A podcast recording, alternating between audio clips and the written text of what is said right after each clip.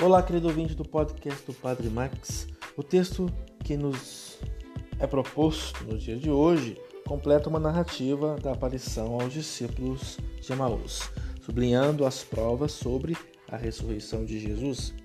Terá sido a ressurreição de Jesus uma fantasia em contradição com todo o caminho religioso de Israel no Antigo Testamento?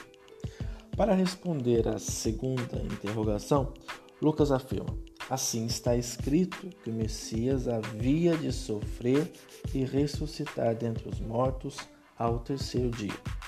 Para responder à primeira questão, Lucas aponta o contato físico dos discípulos com Jesus. Vede as minhas mãos e os meus pés, sou eu mesmo.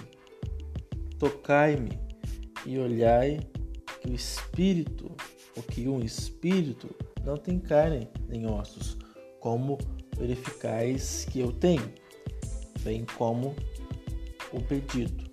Tendes aí alguma coisa para comer?